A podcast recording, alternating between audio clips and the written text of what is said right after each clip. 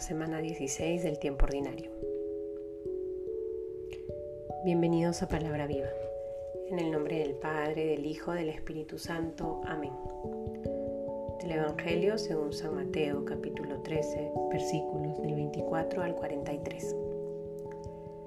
Otra parábola les propuso diciendo, el reino de los cielos es semejante a un hombre que sembró buena semilla en su campo, pero mientras su gente dormía, Vino su enemigo, sembró encima cizaña entre el trigo y se fue.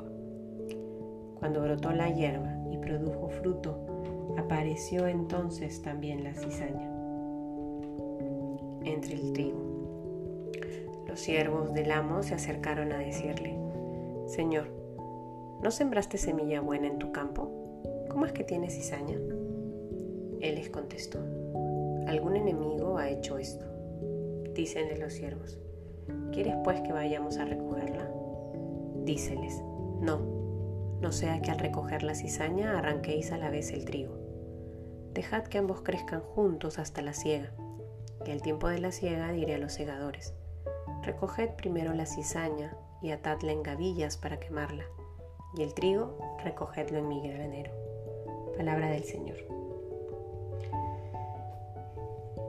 Este domingo el Señor nos invita a ser pacientes con sus procesos, a ser paciente con sus tiempos, a acoger el proceso que Él nos invita a vivir en nuestra vida personal, en nuestra vida familiar, reconociendo que muchas veces las cosas no se dan o no suceden como nosotros lo hemos planeado o lo hemos esperado.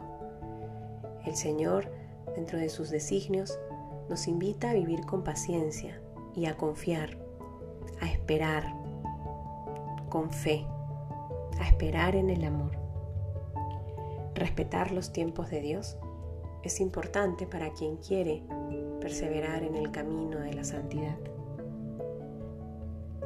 Hay momentos en que las cosas no siguen el curso que queríamos, no se dan como lo habíamos planeado, pero el Señor, que es el Señor de la historia, es el que salva en todo momento, sabe con certeza lo que necesitamos vivir. Es por ello que debemos confiar en su promesa y esperar en su amor. No vaya a ser que por querer salvar el trigo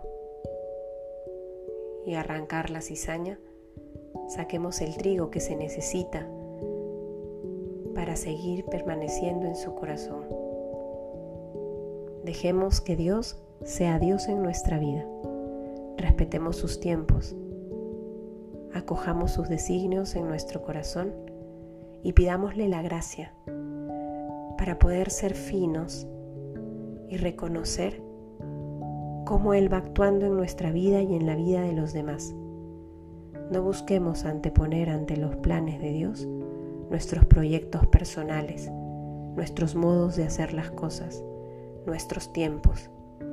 Dejemos que sea el Espíritu Santo el que siga trabajando en el interior de nuestro corazón, el que siga permitiéndonos amar como el Señor nos ama, confiar como el Señor nos ha enseñado en todo momento. Abandonémonos a la providencia de Dios que sabe lo que es bueno para nosotros y sabe en qué momento necesitamos vivir o escuchar su palabra.